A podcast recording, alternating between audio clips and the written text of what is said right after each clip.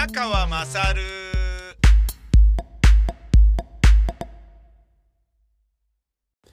お前の母ちゃん宮川勝です。えー、今、温泉に入りました。割烹温泉観音湯。まあ、割烹っていう名前なので、ちょっと入りづらいですけれどね。で、これね、Google で、立ち寄り湯とかを検索かけると出てこないんですよね。やっぱ旅館として、あの、登録されてるんでしょうね、きっとね。Google ってね、自分でね、お店側が登録しないとなりませんから、その代わり登録すればね、それがピュッとね、出るようになってて、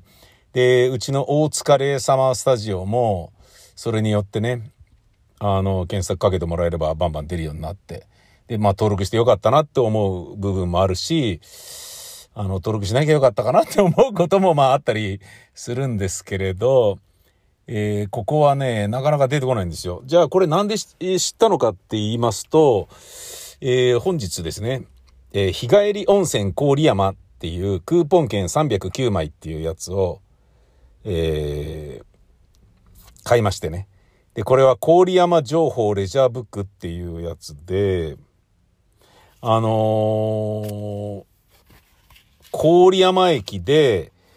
えー、先ほど、ウィズカレーというところで美味しいカレーライスを食べた帰りに、えー、柏屋の甘いものを食べながら、セブンのコーヒー飲みながら帰ろうっていうか、温泉に向かおうって思った時に、セブンで、えー、雑誌のとこに売ってたんですよね。えー、郡山、三春、須賀川、矢吹、泉崎、天栄、白川、西郷、えー、大王、えー、日本松、福島、猪苗代、北塩原、会津若松、南会津。とか、まあなんか、要は、で、いわきとかね、そっちもありますから、要は、もう、福島のありとあらゆるものが入ってんじゃね？みたいな感じなんだけど、で、これで調べたら出てきたんですよ、ここが。観音湯っていうのがね。で、これクーポン券があるんですけど、点線とかじゃなくてですね、普通にあの、厚紙で、で、ハサミで切らなきゃいけないんだけど、ハサミ持ってなくて、でもすげえ入りたいし、もうこう切らずにいいやみたいな感じで、あの、入っちゃったんですよね。3枚ぐらいついてんですけど、ええーってこれね、な、こもだ手でちぎってこれ持ってきゃよかったのかなみたいなね、100円引きとかなんだけど、でもなんかな、手でちぎったクーポン券持ってくのって、なんか貧乏臭いような気もするとかって思って、で、しかもね、あのー、結構安いですからね、数百円ですから、えー、いやー、今ね、入ったんですけど、数百円でこれ気持ちよかったなほんと気持ちよかったな。えー、すんごい良かったです。で、なんですけど、あまりにも気持ちよかったのと、今日本日ですね、かなり取れ高的に OK だったのと、いい感じだったことと、まあ、なんだろうな、ありとあらゆるものが昨日からうまくいってる感じなんですよ。うん。まあ、ありとあらゆるものがっていうのは、まあ、佐野サービスエリアで佐野ラーメン食えなかったとか、そういうあの、自分のね、個人的な途方なことはいっぱいありますよ、そりゃ。いつもなんだか知らないけど、自分は、えー、僕が歩くと途方がついてくるみたいな、そういうところがあるんだけれども、あの、仕事はね、結構うまくいったんですよね。うん。で、体調も具合悪かったのが意外と治ってきて、あ、結構いいじゃん、みたいなね。腰痛いのも全然治ったので、お、いいぞいいぞっていうね、感じだったんですよ。で、昨日も運転して疲れたかなと思ったんだけど、全然そんなことないし、で、あのね、桜をね、釈迦東川に見に行ったら、まあ、気持ちよくてね。うん。で、今日もね、帰り道に、夕暮れ時の、えー、ちょっとね、白母の彩りをね、えー、バックに見る、大池公園の桜がまた綺麗でね。で、その大池で泳ぐ水鳥のバサバサバサっていう、何この風情。しかもそれ独り占めっていうのなんかも、もう大五万越だったんですけれどね。で、挙句にここに来ることができたので、まあ、あのー、あゆり温泉が、今日も定休日かよ、みたいなのに、えー、なんて、目をつむればですね、いい感じだったんですよね。だ、ということもあり、いや、これちぎんなくていいや、みたいなね。ちぎったら、いや、ちぎってんのダメなんですよね、とかって言われたら、いや、まあ、そんなこと言わないだろうけどさ。で、逆に、その、ちぎるってことは、でね、そのページの中に、えー、っと、横4、縦5ぐらいの、えっ、ー、と、マス目がびっしりあるクーポン券なんですよ。それを真ん中辺の3つぐらいなんですよ。つまり結構いろんなものをブリブリちぎらないといけないから、他のやつを行こうとするときにこれできねえじゃんみたいなのもあるから、どうなのみたいな気もするんだよね。うん。なんだけど、あのー、まあちょっとそ使わずに行こうっていうことにしたんですよね。えー、いやー、気持ちよかったな有吉さんと夏目みくさんが結婚だそうですね。いやー、いいですね。本当におめでとうございます。あのー、ポカリスエットを、えー、飲みまくってる人が観音湯にたくさんいたんですね。えー、なんだか知らないけど、ザルカゴの、ザルじゃねえや、カゴにね、えー、着替えとか自分の下着とか入れて、えー、入るでしょ中にね。で、ポカリを置いてる人がいるのよ。で、サウナ入って、出て、体パッと拭いたら、一回それ飲みに来て、もう一回また中入ってサウナとかっていう人が結構いるんだよね。なんかね、2、3人いたんだよなうん。いや、ポカリでサウナっていうのは、ね、本当に、流行ってんのかっていうぐらいいて、へえと思ってね。で、サウナ気持ちいいのかなと思って、まず僕温泉入ったんですよ。すごい気持ちよかったね。すっげえきつい匂いするけど。で、硫黄じゃない匂いなんだよね。なんだこれっていう。ちょっと今まであんまり匂ったことがないような。えーとね、山梨のどっかの温泉で、でもあれともまた違うんだよな。いや、面白いなと思ってね。で、これが源泉だとするならば、多分これの近くのあゆり温泉で20リットル ×4 のポリタンクを温泉買いましたので、これだったら薄めてもいけんじゃねえかと思ったんですよね。うん。で、まあ、あの、数百円なのに、露天風呂が、まあ、風情があって気持ちよくてね。あったかさもすごい俺の好きな熱い感じなんですよ。何しろね、この辺の温泉は源泉が60何度とかって言ってたかな。で、源泉が熱い温泉は、えー、やっぱあ、あれなんでしょうね。えー、かけ流しってなると、露天の方に行くんでしょうね。じゃないとね、暑くて入れないものね。うん、いや、よかったですよ。で、調子こいて、今日の取れ高も良かったので、いや、ちょっとじゃあサウナでも行っちゃうかな？ね。温泉だけどサウナもタダで入れるって言うから、もういいじゃないか、これは、みたいな。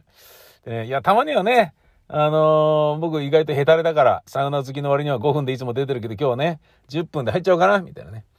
10分っていうのは、サウナ好きのね、あの、人が意外とあの、こだわってるポイントで、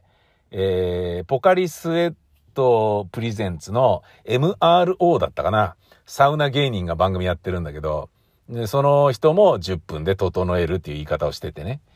で、僕のね、好きなトレセンという、えー、FM 横浜の上松哲平さんのラジオ番組の月曜火曜のアシスタントのね、さくちゃんが、えー、サウナ大好きで、10分入ることを整えるっていう言い方してるんですよね。で、まあ、あの、ニンニン乳首でもね、ご一緒した、あの、まあ、元はといえば、フジテレビのゴコマくんに、うちらの劇団が出た時に、あの、MC でいらっしゃった漫画家の田中克樹さんが、あの、コップのフチコさんの作者の克樹さんが、茶道っていうのをか、ね、漫画書いて、サウナのね、道ね。で、それがね、ドラマになったり漫画になったりして、原田泰造さんがやられてたりとかしてますでしょ？で、整え、10分経つと整ったっていう言い方をするんですって。なんかねずっちみたいな感じですけど。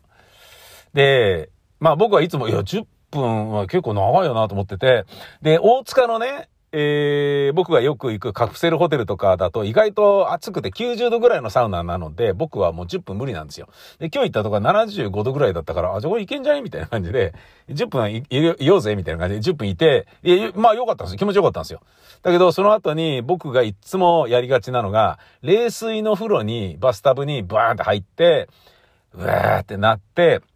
あのー、結構そこでね、時間中にいちゃうんですよね。で、おー、やばいやばいみたいになって、出て、で、今日もちょっと入りすぎたかなみたいな感じで、で、やばいやばい、これちょっとふらつくパターンだみたいな感じで、とりあえず外行って体ね、あの、風に当たろうみたいな感じで、露天風呂に、のね、方に行くんだけど、で、座ってんだけど、あのー、どんどんまたなんかね、ちょっとやばい、ふらふらしてくるような、貧血なのか何なのかわかんない。あ、やばいっていう感じになってきて。で、僕、ちょっと、あ、これは、ちょっとやばいな。横になろうっつって、えー、そのね、脇にある、なんかあのー、座れる場所がね、長い椅子みたいなものがあるんだけど、そこ横になれるとこなんで、そこに横になったら、いきなりあのーなんていうの、心臓と同じ高さ、もしくはそれ以下に、の高さに頭がいってしまったから、すごい勢いで血の巡りが、頭がぐるんぐるんして、おいやべやべやべって、すぐ起きてやべえつって、どうすんだよこれつって、ちょっと動いてみるかつって、ぬるめの、あの、湯船のね、えー、露天風呂に入ったりなんかして、えー、結構なんとか事なきを得たんですけど、危ねえなと思って、そっか、だから、あの、ポカリをね、みんなが飲みながらっていうのはやっぱりサウナはね、結構、ちゃんとね、健康管理をしないと、水分管理とか、そういうのしないといけないのかなと思って、ポカリを僕今買って飲んだんですけどね。えー、なかなかやっぱお美味しいどころじゃないんですけど、で、あの、Google 先生に調べてみたんですよ。ポカリはなんで体にいいのかっていうの。具体的にはよく分かってなかったので、なんかいいらしいっていうことだけ知ってたけど、風邪の時に飲むといいよみたいな ことは知ってたけど、うん。で、それをね、あの、下り顔で人にアドバイスしたこともあるんですけど、風邪ひいたら水よりポカリ飲んだ方がいいよとかっていうようなことは言ってたことあるんだけど、そう、本当に分かってねえじゃねえかっていうことでね、医者に言われたからっていうだけなんだけど、あの、調べてみたんですよ。もともと大塚製薬は点滴を作ってる会社で、飲める点滴として作ったものがポカリだったと。で、ポカリスウェットはアクエリアスよりも何よりも、ナトリウム、カリウムの量がえー、点滴と全く同じで、えー、風邪ひいた時に汗かいてバーッと出ちゃうでしょ水分が。で、汗かいて出るのはナトリウムとかも出るので、わかりますよね。汗かくと塩がパラパラっと夏にね、乾いてなったりするでしょで、その排出される、飲んで排出される、えー、ナトリウムとかも一緒に補うから、っていうのと同時に、普通の水を飲んだ時よりも水分が体に残ってる時間が長い。つまり、体を、え水よりも長く潤すのが、ポカリスエットらしいんですよね。2時間椅子に座ってるだけで、えー、コップ1杯飲んだ水の2時間後にその水分が体に残ってるのは37%ぐらい。だけど、ポカリスエットを同じ量飲んだ時に残っているのは57%ぐらい残ってるってことなんですよ。2時間椅子に座ってるだけで、そんなに減っちゃうの？ってのもちょっと、ちょっと僕もびっくりだったんですけど、汗かいてる感覚なんかないじゃないですか。運動してってわけじゃないですよ。2時間椅子に座ってで、飲んだ水の、えー、57%しか残ってない。えー、そうなんだ。ね。あ、いやいや、ポカリね。ポカリは57%。水だと37%ぐらいしか残ってない。そうなんだ。で、えー、アクエリアスとは、えー、ちょっと要素が違って、中身がちょっと違うんですよね。で、それをちゃんと調べてみると、風邪ひいた時に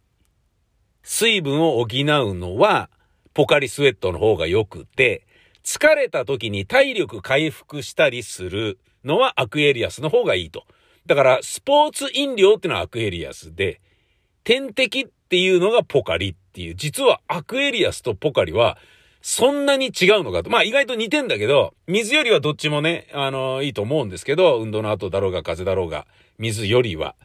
だけど、そういうことらしいのね。で、もっと聞くと、なん、なんとかっていう要素が、えー、いろんな飲み物には入っていて、で、それが飲むことによって免疫力を下げちゃうらしいのね。免疫力を下げるなんとかっていう要素が必ずと言っていいほど、あの、嗜好品のドリンクには入っているので、で、それが全く入っていないというだけでも、ポカリスエットはいいと。で、全く入って、水以外で全く入ってないのは、そういうポカリぐらいしかないみたいで、で、それに加えてナトリウムだとかカリウムだとか、汗かいて放出してしまうものを補うっていうことと、水分を体に長い時間留めとくっていうことで、えー、よりおすすめですよってことらしいのよね。だから僕は、あの、高血圧だから、これナトリウム入ってるじゃねえかよ、みたいな感じで、塩分控えなきゃいけねえんだよ、みたいな感じで、風邪ひいてる時も、水飲んでポカリ飲んでなかった時とかあったんだけど、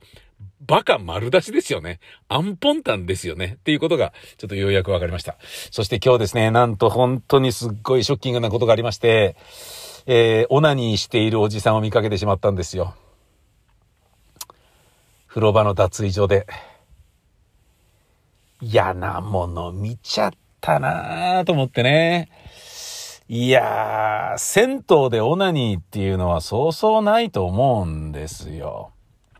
僕ね、沖縄に行った時に沖縄の国際通りからちょっと入ったところに銭湯があって、で、近くのホテルに家族で行った時に泊まってたんだけど、あ、銭湯行ってみてえなと思って、銭湯あんじゃんつってね。行こうと思って調べて Google 先生で聞いてみたらあったんですよね。で、そこにね、あの、いろんな人の評価があるんだけど、女風呂に入った女の人の評価で、地元の人だと思うのですが、あのー、洗い場で泡を立てて体を洗っていた人が、えー、しばらくしたらマスターベーションを始めていたので、あのー、不快でした。って書いてあって、ええー、と思って、いや、でも、だからそれ女風呂だから男にはそういうのいねえだろうから行ってみようかと思って行くんだけど、あの、下駄箱とかで、あの、男女で別れる前のね、ところだと女の人とかがその銭湯から出てくるのが見えるじゃないですか。出てくる女の人、出てくる女の人みんな、この人がオナニーしてたのかな？とか、この人が股間をまさぐっていたのかな？洗い場で？とかっていうふうに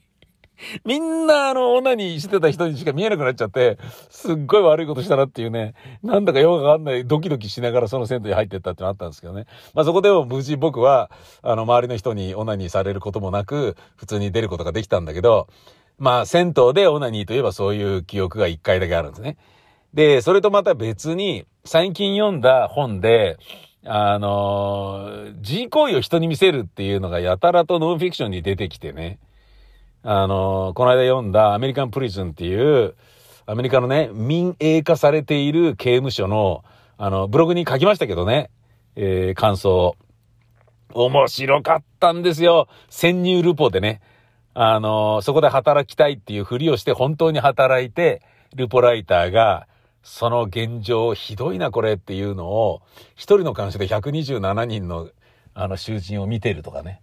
えー、もう規約なんか破りまくってるとかね。喧嘩しても触らぬ神にたたりなしだから、見て見ぬふりしてやらせとくとか、本当にひどい、えー、ことが散々行われてる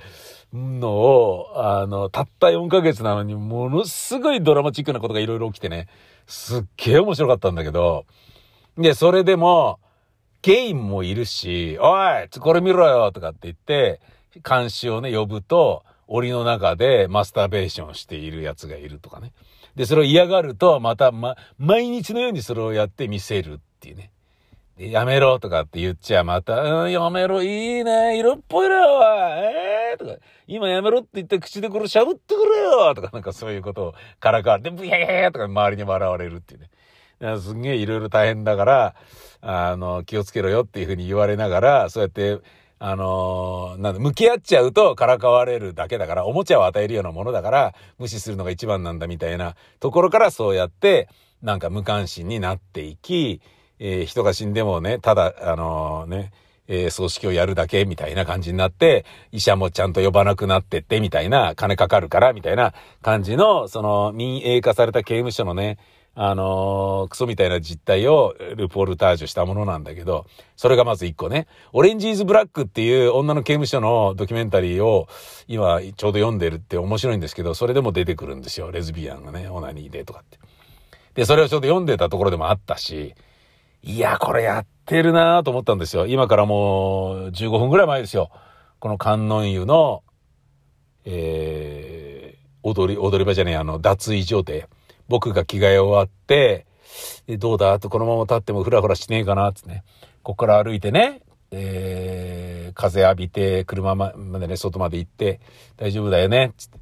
ね、こうふら、ふらついたりとかして、おっとっとっととかね、立ちくらみとかになったら嫌だぜって思って、人に迷惑かけるの嫌だよっていう感じで、だったらもう二度と10分とか いけんじゃね？みたいな感じで、サウナ入んじゃねえぞ？みたいな。え、だからやっぱ、血液ですな。うん。やっぱり、一過性全検毛もそうですし。だ酸素だよ。酸素ちゃんと取れよってことだよね。3度の飯より酸素でしょ？っていうことですよ。ね本当にいろいろな、もう健康って大事だなって思うんだけど。で、まあ、立ち上がって帰ろうかなって思って、自分はね、ふらふらしてないから大丈夫かなっていうのを確認してたら、なんと、あの、脱衣所のドライヤーがある方の流しがあるじゃないですか。歯磨いたりね、綿棒、サウナだったら綿棒でクリクリとかやるようなところ、鏡がついてるところね。そこで、おじさんが股間に両手をやってね、左手が押さえて、右手でなんか、スカスカスカスカスカスカスカスカス上っ張りのね、音がなんかね、カチャカチャカチャとかなんか動いてんですよ。え、え、何これやってる。オナニーやってるよ。どうすりゃいいんだこれと思って、ちょっとおじさん何やってんのって言うべきなのかって思うと、言った方がいいのか、言ったことによってね、そのアメリカンプリズンの監視のように、ルポライターのように、こっち向かれてピューとかって言ってね、見も知らないおじさんの射精した精子を体に浴びたくはないじゃないですか。そしたらもう当然警察にも言うし、法的手段に出るけど、それでもやっぱ、おじさんに感謝された人っていうことになるから、それは避けたいでしょでも言わないのも違うよなっていう気がするわけよ。だけど、ポカリスエット飲みながらサウナに入る人たちの中の一人の可能性があるから、ここではそれをしていいっていう不分率がなんかこうできてんのかみたいな。俺よそもんだからわかんないけどとかね。そういうこともちょっと考えて、逡巡してたんですよね。まあ今喋ったのが大体まあ0.5秒ぐらいね。ええで、いやこれ、でも言った方がいいでいいよなと思って言おうかなと思って立ち上がったら、じーって音がして、オナニーが終わったんですよ。じーって音がして、こっち向いたら、ウィンドブレーカーのジッパーが上に上がった状態のおじさんが、こっち向いて、さて帰るかみたいな感じの動きなんですよ。つまり、ウィンドブレーカーのチャックが、あの、一番最初の取っかかりのところがうまくいってなくて、引っ掛けることができずに、カチャカチャカチャカチャカチャつって、やってた人だったっていうね。ええー、そんなにその、あの、え、ウィンドブレーカーって、要はパーカーのね、ジッパーみたいに分かれる、あの、下でカチャって外れるじゃん、ジッパー、ああいうのって。で、外れたやつを引っ掛けて、で、カチッってなってから、じーって上に上げるでしょ。その、最初に引っ掛かるのカチッっていうのがうまくできずに、カチャチャカチャカチャっつってやってたのが、小刻みに右手が震えてて、チンコこすってるようにしか見えなかったっていう、そういうことだったんですよ。すっげえ焦った。すっげえ焦った。その人は、うん、あの、なんかね、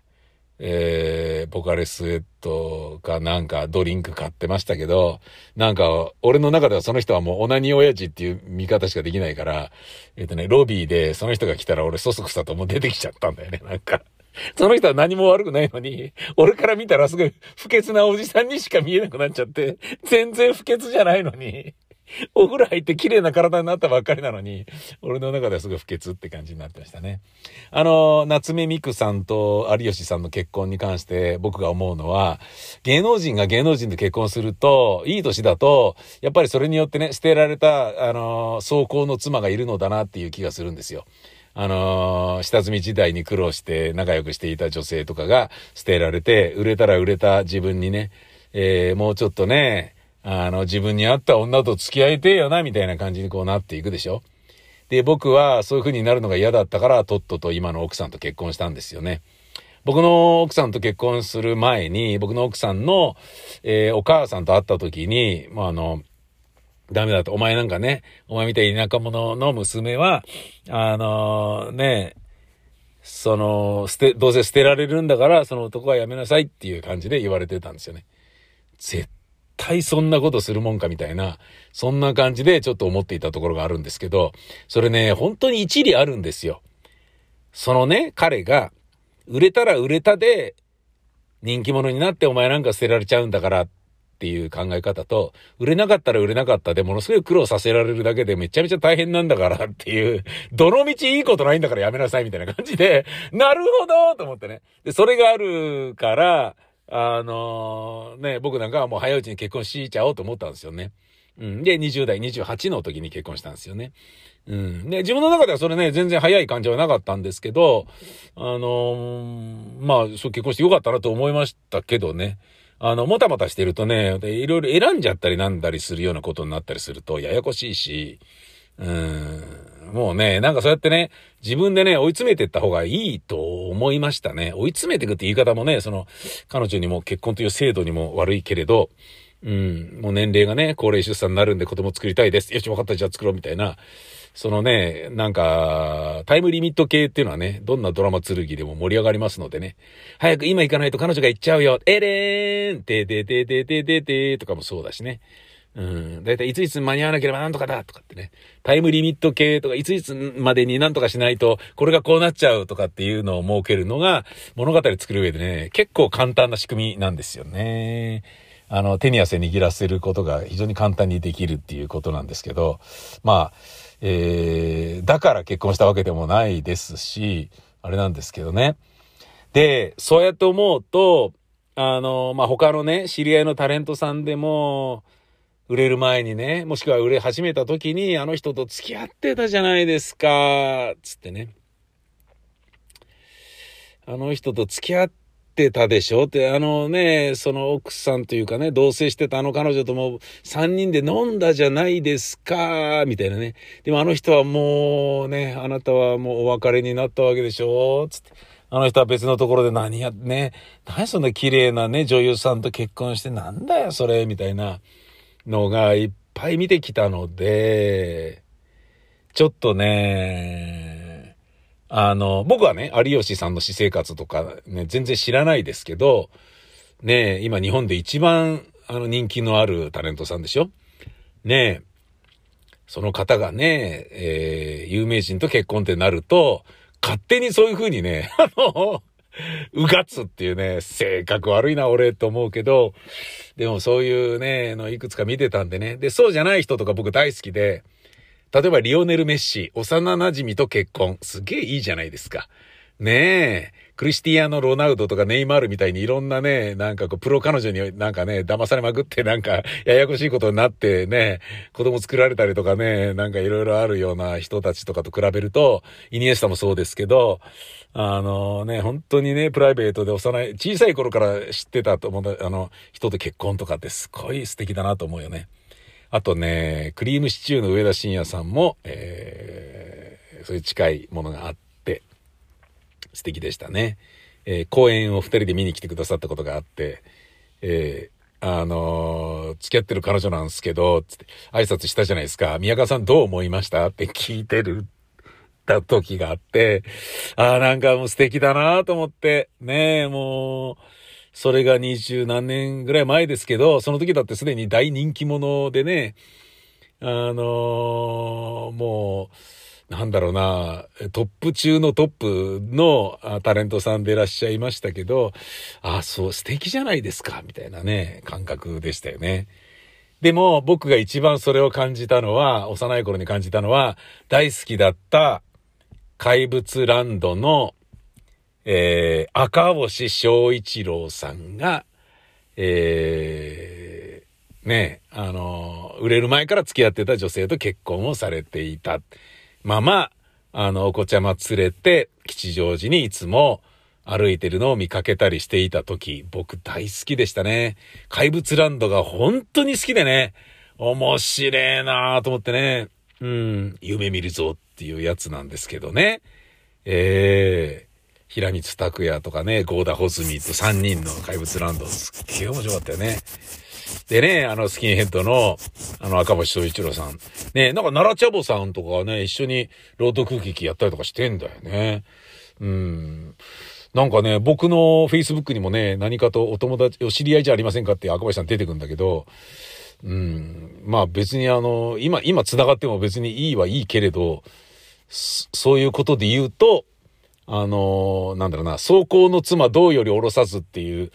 言葉がありますが、えそれを体現している方は大好き。で、えもしかしたら、そうかもしれないのに、有名人と結婚したっていうだけで、勝手にそういうふうに断罪されてる有吉さんがもしそうじゃなかったらごめんなさい。というわけで、えー、喋ることによって自分の貧血状態も治ってきたので帰ります。何それ？